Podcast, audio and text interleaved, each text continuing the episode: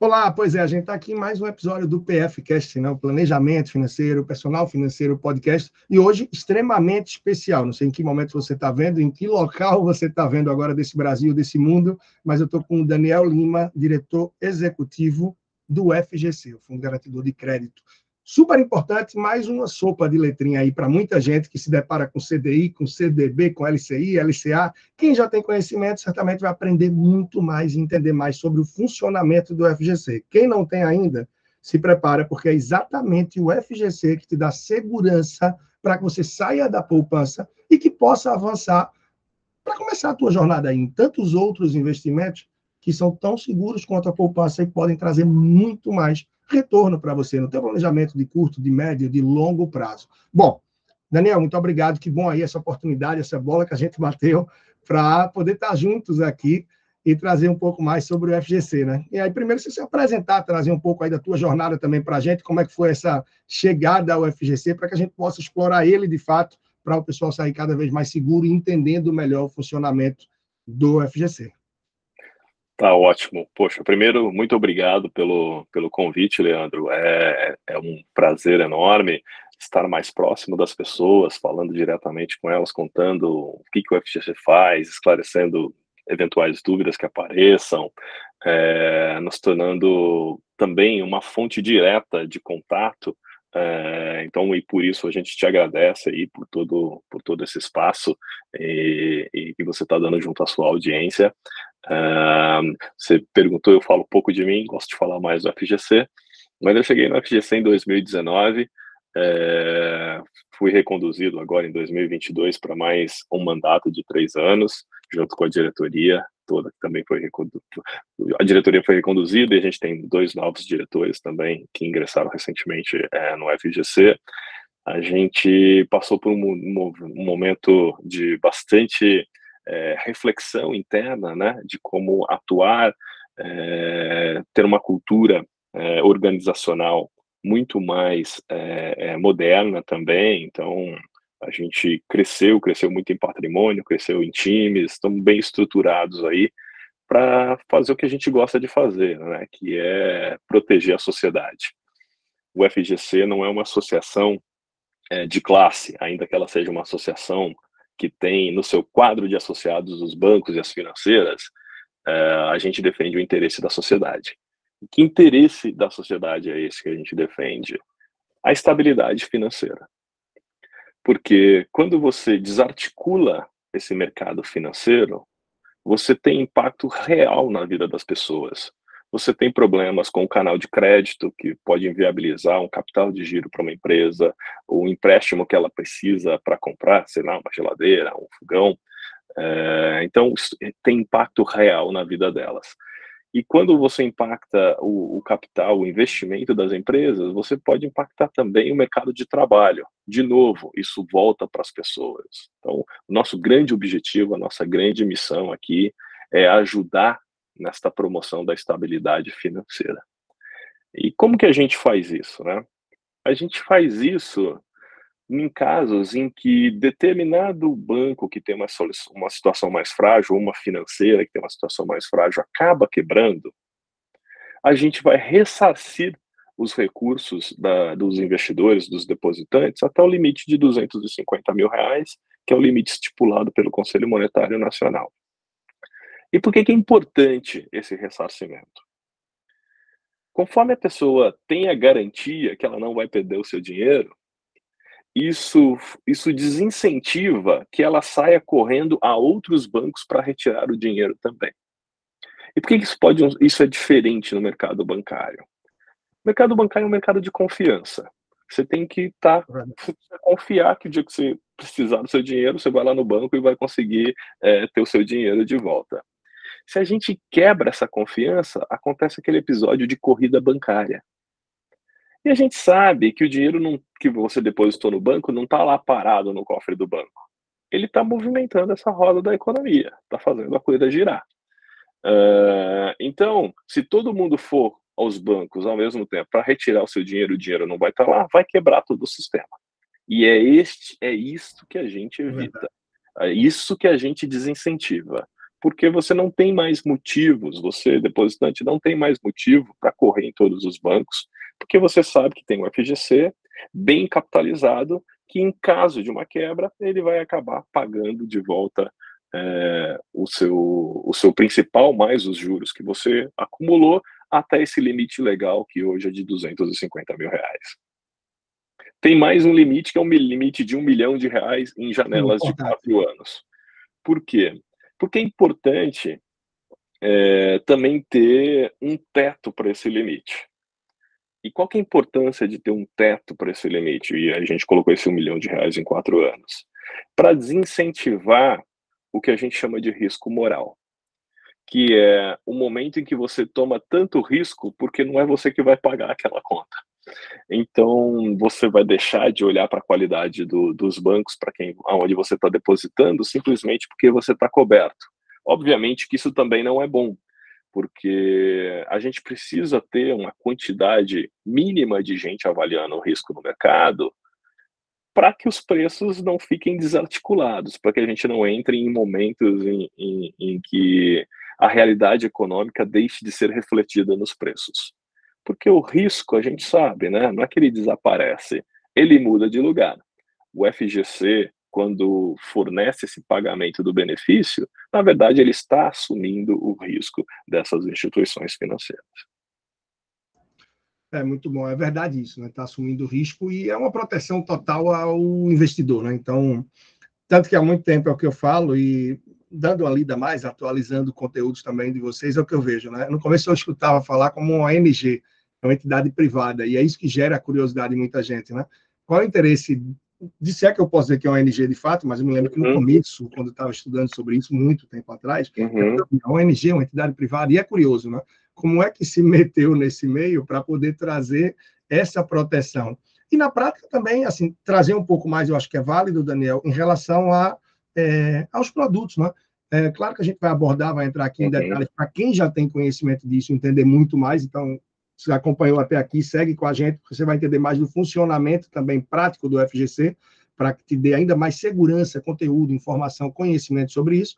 Mas é importante ratificar os produtos que estão, de fato, é, cobertos pelo FGC, ou seja, aonde você pode ter o seu dinheiro, que essa proteção de até 250 mil por instituição financeira, uh, ou conglomerado financeiro também, como se diz, isso uhum. pode ser melhor explicado, né? porque tem gente que bate a dúvida, então vale ah, uma XP rico, por exemplo, é conglomerado, são diferentes, ou o que é que pode ser considerado conglomerado? Então, pode até uhum. nominar isso, que fica mais fácil de visualizar para quem está nos escutando, né? E os produtos, de fato, que estão protegidos. Eu acho que esses são pontos é, válidos aí para destacar. Muito bom. É, aqui no Brasil, a gente tem é, uma certa simplicidade, porque a gente consegue falar de produtos cobertos. E os produtos cobertos pelo FGC são aqueles mais tradicionais que o banco oferece. Então, depósito à vista, então o dinheiro fica na sua conta corrente, a poupança é garantida pelo FGC, LCI, LCA, letra de crédito agrícola, letra de crédito imobiliário, é, CDBs e os RDBs. São todos produtos cobertos pela garantia do FGC. É, e também se você emite um produto desse, você tem que ser, por lei, filiado ao FGC. Então também não tem, não tem a menor chance de você comprar algum desses produtos, ou ser investidor em algum desses produtos, e não ter a cobertura da FGC. Porque todas as instituições emissoras desses produtos precisam mandatoriamente serem associadas ao FGC, eh, então elas estão elas estão automaticamente cobertas. Se você tiver hum, é, curiosidade de conhecer quem são esses bancos, financeiras e conglomerados, o nosso portal www.fgc.org.br e também o site do Banco Central traz a lista completa dessas instituições. Mas acho que o, o que dá para ficar tranquilo no Brasil é que se você comprou um CDB, se você comprou um LCI, uma LCA, você está garantido pelo FGC. Isso aqui é bem interessante, automaticamente. Não tem como fugir para a pessoa não ficar na dúvida. Ah, mas nunca ouvi falar nesse banco, nunca ouvi falar nessa financeira. Será que tem o FGC? Se é um dos produtos que tem a proteção do FGC, automaticamente está vinculado. E hoje, se não me engano, são o quê? 222 instituições financeiras que têm essa parceria que estão vinculadas, não? Né? ou seja, uma quantidade gigante. Né? E tem até uma curiosidade, você falou dos RDBs, por exemplo, que são menos conhecidos pelo o grande público, né? mas eu lembro que, conhecendo um pouco mais do trabalho das cooperativas também, que tem o RDC, que é um produto similar, a gente uhum. ouvindo ao CDB, só que emitidos por é, cooperativas, instituições financeiras aí é, de crédito. Não são cobertos pelo FGC exatamente, mas são pelo FGCOP, né? ou seja, o negócio é bem dinâmico e a proteção é muito ampla, você observa isso. Muito bem, o FGC cobre as financeiras e os bancos e o FGCOP cobre as co cooperativas. Se eu não me engano, acho que o ano passado também teve uma atualização de regulamentação e as financeiras agora podem emitir CDDs também, parecido com o de banco, e aí uh, ficou mais fácil também essa nomenclatura. Uh, do lado das, das, cooperativas de crédito. Também um trabalho muito bom. Amigos nossos são os gestores lá do FGCOP, a gente troca muita figurinha. Ah, que bacana, que bom. Então, assim, não tem vínculo, mas tem, assim, o um nome muito parecido, né? Enfim, e o trabalho, acho que a finalidade também de proteção são muito alinhadas. Né? Um ponto de destaque que muita gente não termina não tendo conhecimento é que, inclusive, isso, né? Depósito à vista, ou seja, sua conta corrente, caso a instituição financeira venha quebrar, também tem essa proteção. E uma dúvida que muita gente fica é: olha, o dinheiro na conta corrente da minha corretora tem proteção do FGC ou não?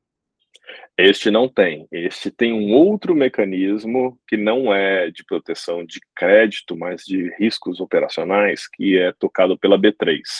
Então, e a BSM, na verdade, que toca um mecanismo das corretoras. Porque o FGC ele protege o investidor na, institu na instituição emissora, não no distribuidor.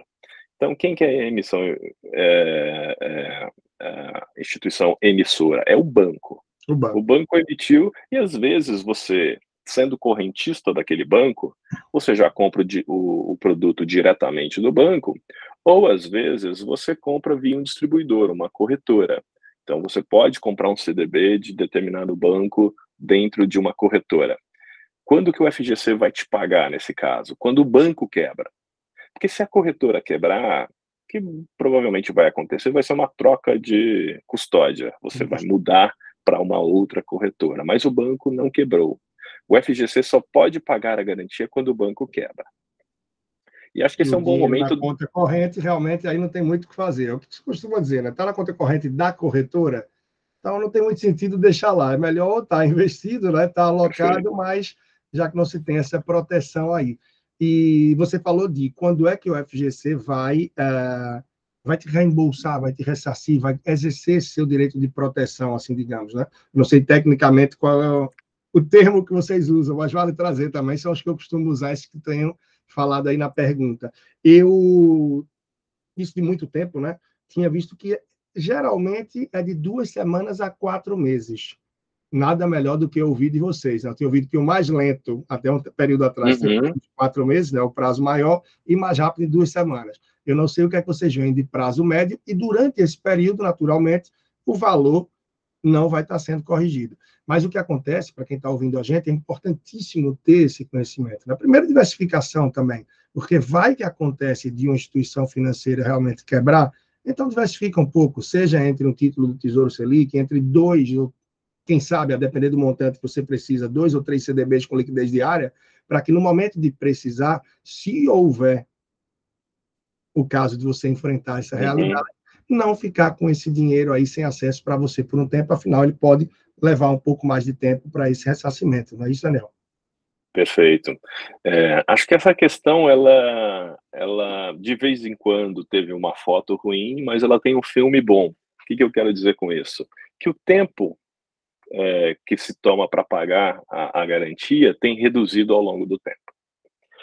É, e por que isso? Acho que nos ajuda a entender se a gente pensar no processo de pagamento. Tudo isso se inicia com um decreto do Banco Central de liquidação da instituição financeira. Então, o mercado fica sabendo, e o FGC também fica sabendo, no mesmo dia, que determinada instituição financeira foi liquidada. É, iniciou esse processo de liquidação. Aí o Banco Central nomeia um liquidante para essa instituição. Então, o processo de pagamento de garantias tem duas fases: tem o processo do liquidante e o processo do FGC. O processo do liquidante se inicia no dia da liquidação e o que, que ele precisa fazer é, é, para que a gente consiga pagar a garantia? Ele precisa consolidar a lista de credores. O que, que isso significa? Significa que ele vai ter que chegar dentro da instituição financeira e pegar o CPF do Leandro e olhar é, quanto que o Leandro tinha na conta corrente, quanto que ele tinha na poupança, quanto que ele tinha de outros produtos, pegar um arquivo que vem das corretoras e consolidar no nível do CPF do Leandro para determinar qual que é o valor total, somando todos esses, investimentos, que o Leandro tem direito. Suponha que quando ele faz essa conta toda, deu 300 mil reais. Está acima do limite. Então, ele vai identificar para o FGC que o Leandro tinha 300 mil reais e que o FGC vai pagar 250 mil reais. Então, ficou, ficou aqui, teoricamente, faltando né, 50 mil reais para o Leandro. Mas não quer dizer que esse dinheiro necessariamente não vai ter chance de ser recuperado. Só significa que ele não vai ser pago pela FGC. Aí o Leandro, ao longo do tempo e desse processo de liquidação e eventual falência do banco, pode ter uma parte desse dinheiro ressarcido também no futuro. A gente sabe que isso vai tomar uma via judicial em geral, então vai demorar um bom tempo para a gente chegar em alguma a, a ter alguma recuperação desta outra parte. Mas a parte do FGC é, é, é tão rápida é, quanto o, o liquidante compilar a lista de credores. No passado, esse trabalho de compilar a lista de credores tomava mais ou menos um mês. É, a gente está tentando reduzir, mas isso vai depender muito da situação que, que o liquidante encontra é, quando ele chega na, no banco liquidado. Se o banco de dados está bem organizado, isso é mais rápido. Se não está bem organizado, vai demorar mais. O FGC não tem muito controle sobre essa primeira etapa. Verdade. O, F, o FGC tem controle sobre a segunda etapa, que vai começar depois de mais ou menos deste um mês. E antigamente, esse antigamente até é, meados de 2020, o FGC também demorava mais ou menos um mês para iniciar o pagamento. Então, o processo todo, em média, levava quase do, entre um mês e meio e dois meses para iniciar o pagamento. Por que, que levava esse tempo para a FGC? Porque eles tinham que pegar a lista de credores e emitir um edital para dizer em que agência cada credor, cada beneficiário da garantia tinha que comparecer para pegar seu dinheiro. Então, se o banco tinha um cliente no Pará e outro no Paraná, eu não posso falar para os dois pegarem o dinheiro no Rio de Janeiro. Então, eu precisava mapear aonde as pessoas estavam e mandar para cidades próximas, se não na cidade da pessoa, preferencialmente, pelo menos numa cidade mais próxima, porque o cara não precisa cruzar o país para receber o dinheiro. Em, abril, em outubro de 2020, a gente lançou um aplicativo de celular. E a partir desse aplicativo, aquela parte do FGC que demorava mais ou menos um mês para a gente é, mandar as pessoas para as agências corretas, virou dois dias úteis.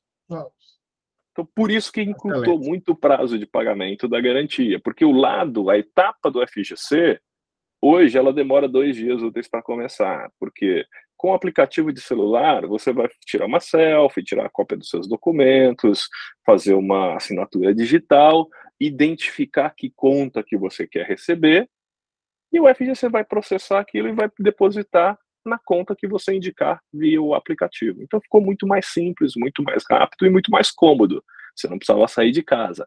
E vamos lembrar o quão importante isso era em 2020, né? Porque as agências estavam fechadas por conta Sem da pandemia. Então, não, não, às vezes, você mandava a pessoa para determinada agência e a agência do banco estava fechada, porque teve um surto de Covid dentro daquela agência, a agência tinha sido fechada. Então, o processo via celular era fundamental. Foi fundamental para essa questão sanitária e também foi, é fundamental olhando para o futuro. Porque com a popularização dos bancos digitais, antigamente, quando um, uma financeira é, quebrava, um banco quebrava, eram algumas mil participantes, dois mil participantes, no máximo 20 mil participantes. Agora a gente tem financeiras pequenas que têm milhões de participantes, milhões de beneficiários, milhões de pessoas que compram aquele CDB. é, não é mais viável pagar fisicamente, porque você vai fazer milhões de pessoas comparecerem a agências bancárias. Isso não faz muito mais sentido, até porque os bancos estão reduzindo o número de agências bancárias. Então, é, é fundamental, olhando para o futuro, ter esse processo digital é, cômodo e seguro. Essa questão da assinatura é, é eletrônica é muito importante para o processo de pagamento de garantia, porque quando o FGC paga a garantia do Leandro, ele substitui o Leandro naquela linha, naquela fila da falência que eu comentei. E aí o Leandro vai ter 50, no exemplo que a gente usou, tem 50 mil reais faltando para te pagar, e o FGC vai entrar com os outros 250 naquela mesma fila. Porque é importante rever a maior quantidade de dinheiro possível para fortalecer o fundo. É o fundo que é uma reserva de capital da sociedade para fazer frente a esses riscos de falha bancária. Ótimo. E você falou do aplicativo, naturalmente, é, o aplicativo faz sentido ser baixado apenas para quem está entrando num trâmite aí de reaver os valores. Eu acho que não faz sentido para quem não está nessa. Quer conhecer mais sobre o FGC? fgc.org.br. Lá você vai ter muito mais detalhes. Então, o aplicativo, acho para quem vai usar de fato. Uma vez que baixou o aplicativo, tirou selfie, fez a inscrição, enfim, conta bancária, é, depois que você vinculou, é média de quanto tempo para que já tenha a notificação do crédito ou que já caia na sua conta, em média, Daniel? E aí você vai acompanhando. É, hoje o aplicativo é muito destinado ao processo de pagamento, mas o nosso plano é transformar ele numa ferramenta também de educação financeira. Então, não necessariamente ele vai, vai servir só para quem teve um banco liquidado. Você, como cliente, vai poder entrar lá e, e se aproveitar desses materiais é, que a gente pretende disponibilizar em novas versões do aplicativo. É, e ajuda e contribui muito, né? Porque eu digo aí, falando um pouco também da minha missão, né? Do que eu venho, né? Que venho do mercado corporativo, executivo de anos, né? Depois de ter trabalhado, vivido aí em outros oito países, até ter que mergulhar nesse conteúdo todo de educação financeira, quando eu comecei para mim em 2007, e comecei a formatar esse negócio que hoje é o que faz meus olhos brilharem, é, minha, uhum. é, é minha dinâmica, né? Então, está fazendo 10 anos no ano que vem, e eu sei quanto isso impacta e contribui com a vida das pessoas. Então, o aplicativo, se realmente tiver uma divulgação legal, se envolver um conteúdo bom, é, acessível para o pessoal, sem dúvidas, é mais uma ferramenta que pode fortalecer muito. E aí, para vocês, estratégico também, né? Porque trazendo gente para dentro, usando as ferramentas, contribuindo com conteúdo de valor, de forma que realmente chegue no pessoal, eu acho que cada vez mais retroalimenta o que é a questão de investimentos naquilo que o FGC é, pode realmente contribuir, proteger e aí ampliar o horizonte, né, os horizontes do, do investidor, que no Brasil acho que ainda não vou dizer que é muito carente de conteúdo de informação. Eu acho que hoje tem muito conteúdo, muita informação, mas tem também aquela epidemia de informação, né? chamada infodemia, né? que é, é a pessoa conseguir consolidar um pouco. Então, à medida que consegue encontrar um meio, um canal, uma forma de entender melhor aquilo que está procurando, é claro, talvez a pessoa não vai estar sempre no FGC. Aos poucos, opa, entendi daqui, fiz essa minha base de educação, planejamento financeiro, entendi a entrada nos investimentos, vou procurar um outro meio que contribua, mas a gente tem uma instituição é, séria, que sim, eu acho que está numa fase importante de se aproximar mais do investidor, porque hoje talvez seja muito próximo, é a minha visão, né? E talvez um pouco da estratégia uhum. de vocês. Está muito próximo aí já dessas mais de 220 instituições que tem hoje vinculado a vocês, e agora se aproximando mais do investidor, da pessoa física, ou mesmo da pessoa jurídica que tem essa proteção e talvez não saiba como exercer, como se fazer valer dela para avançar, eu acho que isso aí se torna bem estratégico de fato. Né? Pelo que você falou, e ouvi lá atrás, eu não vou lembrar da fonte a essa altura, né? mas eu tinha ouvido falar que o processo mais rápido tinha sido em duas semanas. Eu já estou meio desconfiado que talvez não tenha acontecido, eu não sei se você tem essa informação.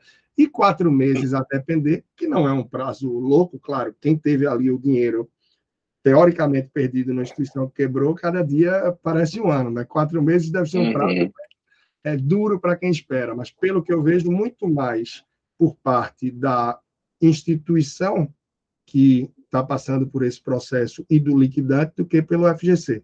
Então, estou entendendo, né?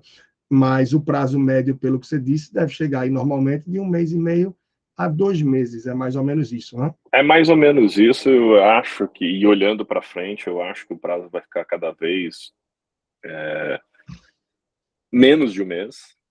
É, a gente tem projetos para ajudar o liquidante a fazer a parte dele mais rápido também, de tentar desenvolver é, é, APIs, né, que são sistemas que trocam informação e já deixam os bancos, o banco de dados do banco né, mais organizado e tudo isso deve facilitar o trabalho do liquidante. O nosso sonho, assim, é em sete dias úteis conseguir fazer um pagamento. É, estamos trabalhando para isso. é, é importante porque como você Reforça disse. A segurança, né? Reforça a segurança, a tranquilidade, na minha visão, do investidor de imaginar que em 7, 15 dias úteis, ou no máximo três semanas, eu tenho aquele valor de volta. E, querendo ou não, também diminui a janela do período que eu vou estar sem esse meu recurso render. Então, isso é, é uma visão que talvez muitos nem tenham a preocupação, que a pessoa, na hora de vamos ver, vai querer ter de volta, mas é uma preocupação também não estar rentabilizando nesse período, talvez uma das menores mas o caso da liquidez também, da disponibilidade, porque certamente já teve alguém que não precisou do dinheiro e justamente no momento que ia precisar, teve nesse hiato aí. E uma pergunta curiosa aí para muita gente que certamente deve surgir é a origem dos recursos do FGC, né? Peraí, é uma entidade privada? Como é que se mete nesse meio e tira é. dinheiro de onde para isso, né? Então, eu tinha a visão antes de que não, era 0,0125% dos valores aportados não, é um valor mensal que recebe das instituições que fazem parte. Então, para ter um lastro financeiro que chegue junto, é importante também quem está escutando a gente entenda que esse dinheiro não vem do nada, de onde ele chega para essa proteção, né? E é por isso que a gente diz que é um fundo da sociedade, porque é, os bancos recolhem para o FGC um BIP, né? Um, um, um dividido por 100 de, de percentual, de percentual, assim, um BIP, é, por mês em cima dos saldos é, é, elegíveis à cobertura do FGC. Então, todo mês ele vai lá e faz uma conta em cima de todo o saldo que ele emitiu de cobertura para o FGC e coloca é, e recolhe para o FGC. Obviamente que quando o banco recolhe isso, isso aqui afetou a taxa que o tomador de empréstimo paga, é, tem que pagar para o banco, isso afetou a taxa é, que o banco remunera o seu cliente, mas afetou também o lucro do banco, ou seja, todo mundo, a sociedade toda, acaba pagando um, um pedaço dessa contribuição que é recolhida para o FGC. É, isso é acumulado no fundo, e outra é, fonte de receita muito importante é a própria gestão dos recursos acumulados. Então, Perfeito. a gente hoje inclusive com, com a subida de taxa de juros, hoje o maior, a maior contribuição para o nosso é, resultado é, operacional é a rentabilidade do patrimônio acumulado. Então, a gente tem um patrimônio que superou a marca de 100 bilhões e a gente faz o investimento disso de uma forma é, conservadora, porque a gente é um, é um negócio que lida com risco, Sim. Então a gente tem um, muitas compromissadas com lastros em título público, LFT, NTNB, que é um título que que nos protege contra é, é, é inflação é, um pouco mais alta. Então, hoje a gente diversificou um pouco a, o nosso investimento, é, mas sempre com o olhar de proteção desse recurso, de uma boa gestão desse recurso da sociedade e de liquidez, porque a gente precisa ter liquidez. Se o mercado sofrer algum, alguma sacudida um pouco mais forte, é, a gente tem que estar pronto para agir. Então, a gente não pode também tomar uma marcação a mercado muito forte nas nossas, nos nossos investimentos, é, porque a gente vai precisar é, precisar acalmar o mercado, não introduzir mais estresse no mercado. Na verdade. E hoje, então, o lastro está em torno aí, pelo que você fala, pelo que você disse, de 100 bilhões, é isso? Isso, pouco mais. A gente deve fechar mais para perto de 110 bi esse ano. Tá? E hoje, é, qual é o número que está aí elegível né, dessa proteção, para a gente ter uma ideia aí de uma proporção, né? Agora, tendo em mente que certamente, eu acho que você deve ter aí em mente né, esse percentual, que hoje boa parte está nos grandes bancos, né, nos cinco grandes bancos do Brasil, que tem um risco muito menor, né? Como é que é essa relação hoje, então? Perfeito. É, não só um risco muito melhor, como um tratamento muito melhor. Assim. Depois da crise de 2008, a gente descobriu que não faz bem para a sociedade liquidar um banco sistêmico. Então você tenta encontrar uma solução de continuidade, que é achar um novo controlador, que vá comprar aquele banco, dar seguimento no negócio, ao invés de deixar o negócio quebrar. Então, é, de um jeito mais simples, a nossa, o Conselho Monetário Nacional determinou uma banda de liquidez para a FGC. Essa banda tem que estar entre 2,3% dos elegíveis, ou seja, dos recursos elegíveis à cobertura, e 2,7%. É, hoje, esse número está mais ou menos em 2,28%. Então, estamos tá, bem perto do piso dessa banda. É, e por que, que isso aconteceu? A gente estava acima do piso da banda antes da pandemia. Quando deu a pandemia, muita gente correu é, dos seus investimentos em ações, é, é multimercados, fundo de crédito, é, para produtos de bancos. Seguros, né? O que, no, o que é uma boa notícia. Fala assim, olha, o setor bancário é sólido, eu vou correr para um negócio sólido. O setor bancário brasileiro é muito sólido, muito bem capitalizado, já passou por um monte de crise, ele é um sistema testado. E as pessoas correram para esse tipo de investimento. Então, o elegível cresceu muito. E a nossa liquidez vem crescendo num patamar, vem numa taxa mais orgânica. Uh, o elegível cresceu muito, a nossa liquidez vem crescendo orgânica, então ela ela saiu de mais ou menos 2,35 que ela estava, que caiu para 1,9% dos elegíveis. A gente olhou para o cenário, olhou para onde esse recurso estava indo e disse: olha, é, isso vai voltar a se recompor com o tempo. E é o que a gente tem presenciado mesmo. Então, essa taxa que é, essa liquidez do FGC que bateu 1,9 dos elegíveis já está muito próximo da banda definida pelo Conselho Monetário Nacional novamente. Acho que para o ano que vem a gente já está enquadrado. Não, mas coisa boa, porque de fato, como você disse, né, foram muitos movimentos aí que a gente. Se for olhar desde 2008, né, com tudo que aconteceu, é, primeiro ratifica, né, a questão que você trouxe, eu acho que a experiência mostrou isso, né, que tentar sustentar as instituições financeiras e evitar essa quebra é, é realmente é, uma forma também de proteção devido aos impactos que a gente pode ter no mercado é ah. menos custoso para a sociedade, porque é a sociedade que sempre paga a conta. Então, isso se torna menos custoso para a sociedade. Acho que eu esqueci de responder um ponto que você falou também, que da dimensão da grandiosidade do mercado, é que se lá em dezembro de 2019 o saldo do, de elegíveis à cobertura do FGC estava em torno de 2,4 trilhões de reais, Hoje ele já passa de 3,7 trilhões de reais. É um volume gigantesco de, de, de recursos aí que, os, que as nossas instituições financeiras administram. É, e é, é, isso que me vem a curiosidade em determinado momento. Uh, se a gente for ver, tem um lastro poderoso, óbvio, mas tem aí também de elegíveis gigante. Então, proporcionalmente, e aí, claro, vá me corrigindo, uhum. orientando, que talvez não seja uma dúvida só minha, né? parece pequeno diante do que tem de elegíveis. Só que, claro, a gente passou aí agora por vários episódios no Brasil, e a própria a próprio período de pandemia, período de impeachment, entre tantos outros aí, que a gente vive sendo testado na economia do país, né? a gente vive sendo testado. E quantas instituições financeiras quebraram, né? por exemplo, nesse seu primeiro mandato aí, eu entendo que foi de três anos, nos últimos cinco ou dez anos, quantas instituições financeiras precisaram acionar o FGC? Claro, não sei se você vai ter esse número em mente, não precisa algo tão. Mas o que eu quero trazer para quem está ouvindo a gente também é entender a frequência com a qual o FGC termina precisando ser acionado, até porque isso nos leva a ter mais clareza é, do quanto realmente o percentual dos 100 bilhões diante dos 3 trilhões aí de elegíveis, ele traz uma margem tranquila ou não.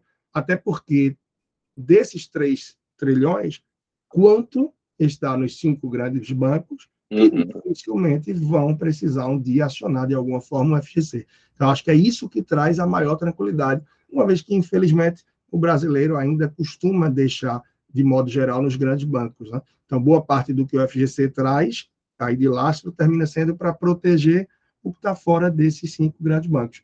E talvez se tenha aí esse número do que seria fora os grandes bancos, do que tem o FGC versus o que está nas pequenas instituições, né, que são de maior risco. Né?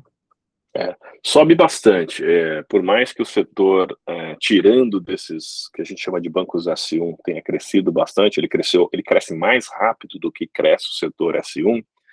É, ele ainda é uma fração é, do, do, volume total. Então, se a gente está falando de mais ou menos 3,7 trilhões de elegíveis, é, cerca de, de 3 trilhões estão nos bancos acionos.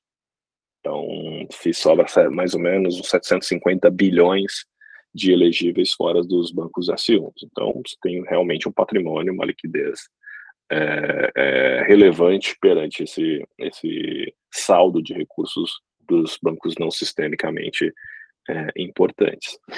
Mas a gente se afiança mais na nossa qualidade é, é, das nossas equipes de modelagem. A gente tem muito modelo de risco para determinar a, o tamanho ideal do fundo. E, e, e nos nossos cenários de estresse, a quantidade de liquidez que o FGC tem suporta, suporta é, cenários bastante estressados, né?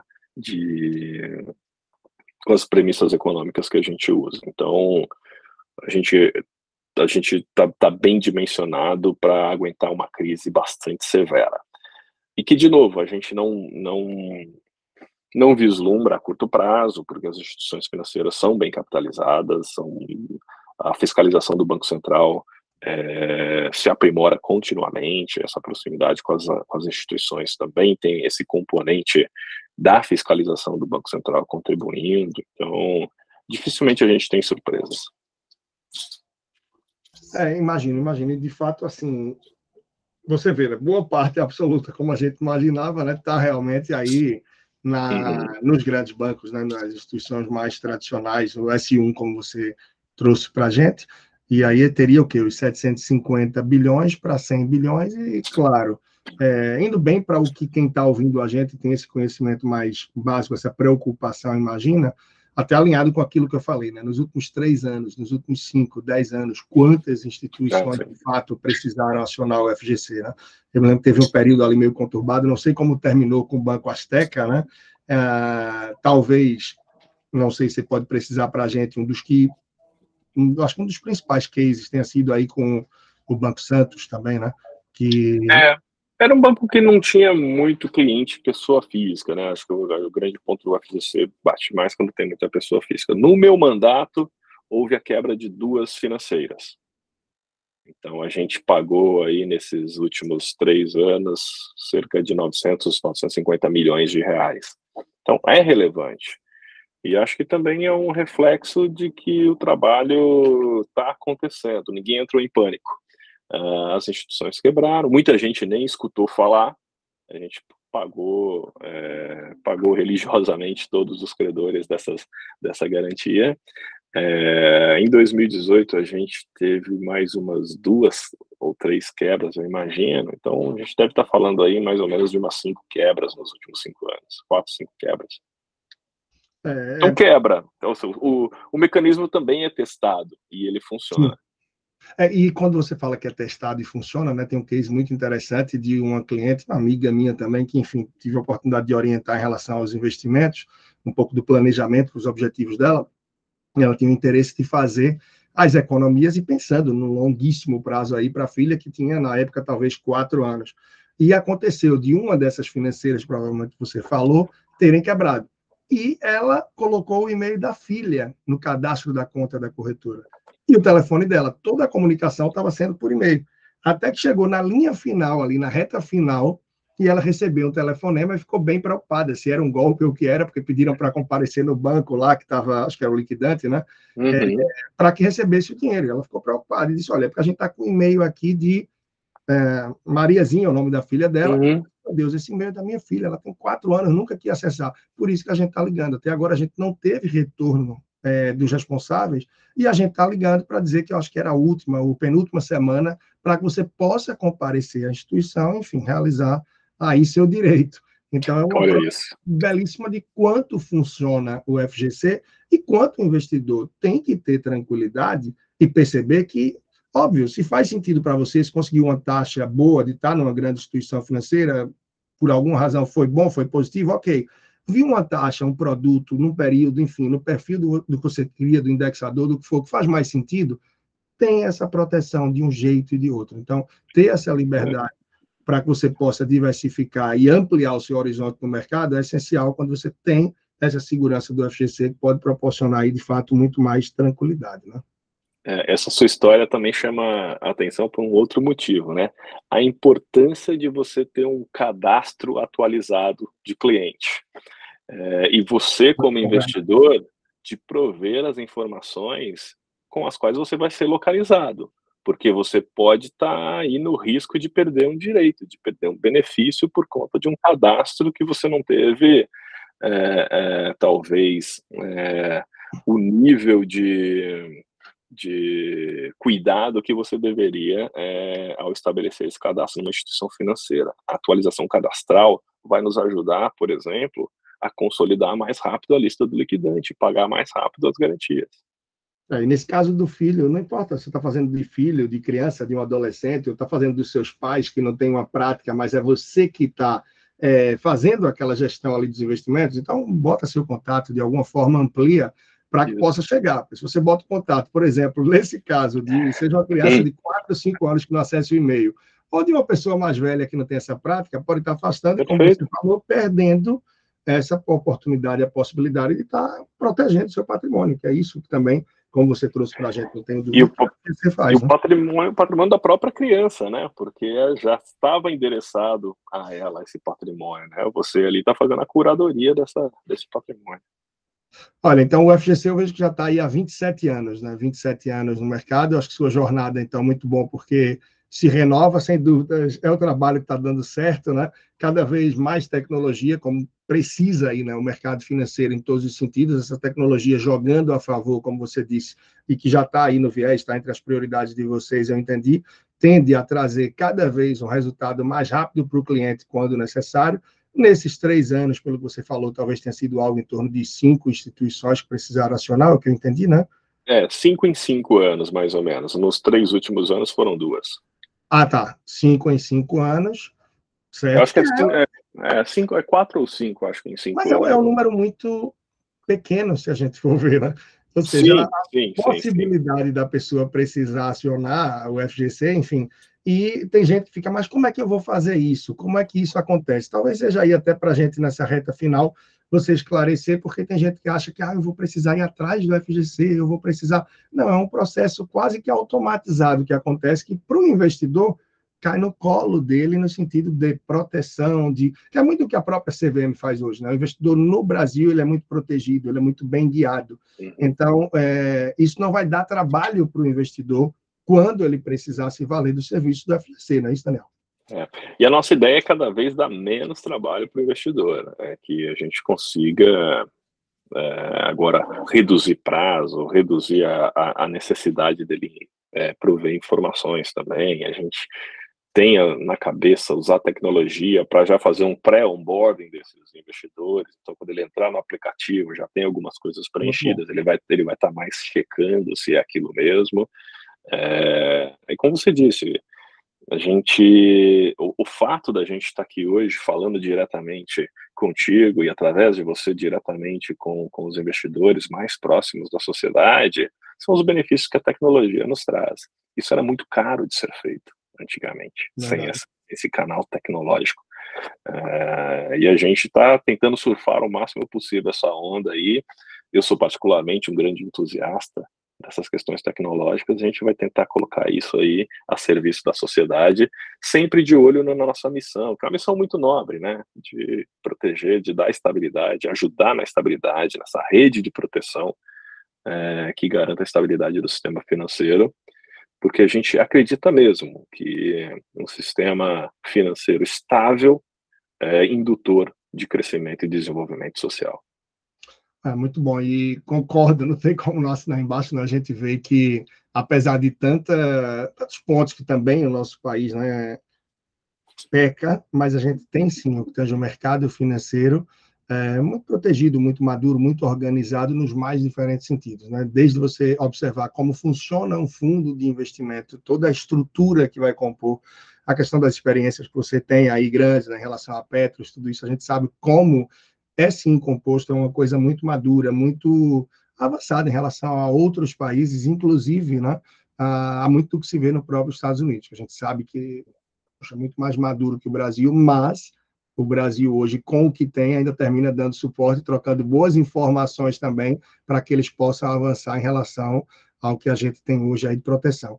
E tem muita proteção para o investidor, né? Então, eu acho que é importante que quem está nos ouvindo procure cada vez mais conhecimento para que possa destravar e sair de uma poupança e começar a investir, porque para muita gente, infelizmente, parece que investir ainda é uma realidade distante, quando na verdade você tem um tesouro direto super acessível, com muito pouco você consegue investir, você tem um mercado muito mais democrático no que tange investimentos devido à entrada das corretoras, esse universo todo online que a gente tem, em que se tornou possível com tickets de entrada muito menores você está em fundos de investimentos, em CDBs, LCI, LCAs, LCs, tantos outros produtos que têm, por exemplo, essa proteção do FGC e que vão te garantir muito mais tranquilidade, muito mais proteção e retorno do que a poupança.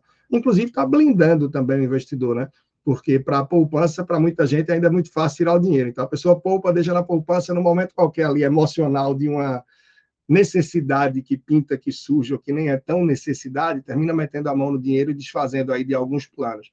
Então, começar a investir de fato, mesmo que considere que tem pouco, é essencial, e ter essa segurança em trabalhos em entidades como o FGC, que te permitem avançar e buscar mais proteção, mais diversificação, com muito mais tranquilidade, segurança, para que possa avançar aí nos planos que se tem de curto, de médio e longo prazo, né? Bom, né, agradecer muito aí esse tempo que a gente teve, do seu tempo, da disponibilidade, que bom que a gente conseguiu, de fato, cruzar as agendas aí, e se você pudesse aí deixar uma mensagem final rápida, né? Só no sentido de incentivo mesmo, e claro, deixar mais uma vez aí os contatos do FGC para que o pessoal possa, quem ainda ficou com alguma dúvida, quer saber algo mais, como pode chegar até as redes, enfim, tudo que vocês têm para conhecer algo mais e tirar qualquer dúvida. Ótimo. Eu queria, na verdade, agradecer muito, é, é, como eu comecei, acho que a minha fala, é, na minha fala inicial, dizendo quão importante para a gente estar próximo da sociedade, quão importante contar o que, que a gente faz, é aquela história. Se você tem um seguro, você só vai se beneficiar dele se você souber utilizá-lo. Não adianta ter um seguro é, do carro, seu carro ser roubado e você não saber o que vai fazer. Vai fazer. Você vai perder aquele, aquele benefício é, é, que você tem. Então, é a mesma ideia aqui com o FGC. A gente quer contar para todo mundo que, que, eles podem contar com a gente nessa jornada aí do investimento, do ganho de educação financeira, é, para exercer a sua cidadania mesmo, é, é fundamental você conseguir identificar oportunidades e saber dos riscos associados. É, agradeço mais uma vez e me coloco à disposição sempre que vocês precisarem, sempre que vocês acharem interessante bater um papo com a gente, o canal direto de contato aqui está estabelecido e para todo o público tem o nosso site, repito, www.fgc.org.br. A gente tem e-mail, telefone, fale conosco, mídia social, a gente está no LinkedIn, está no Instagram, está no Twitter, está no Facebook. É fácil encontrar a gente, é, e, a gente e, vai, e todos serão muito bem recebidos quando nos procurarem. Muito obrigado. Bom, é isso então. Agradecer a todos que ouviram a gente, que chegaram até aqui, acompanha também mais aí do meu trabalho. Tem no Instagram, Personal Financeiro, lá no Instagram. E por Leandro Trajano, você consegue encontrar em qualquer plataforma de áudio os quase 600 episódios que a gente se encaminha aí de podcast. Lá no Instagram também tem acesso para muito mais do que é o meu trabalho, dessa minha jornada. Agradecer mais uma vez aí todos que fazem o FGC, a você, Daniel Lima, diretor executivo, que tem aí sucesso, êxito nas conquistas e nesse trabalho, nesse novo mandato aí que, que tem pela frente, né? Eu acho que foi muito esclarecedor, sim, para quem escutou a gente, para ter mais segurança, mais conhecimento, mais tranquilidade em todo esse suporte, todo o trabalho que é feito por vocês. Então, muito obrigado, um abraço mais uma vez e a todos vocês que acompanharam também. Vamos para frente, vamos para cima, conhecer, porque conhecimento traz liberdade e é transformador. E é isso que faz a gente dar passos largos aí rumo aos nossos sonhos e objetivos. grande abraço, então. Um abraço, muito obrigado.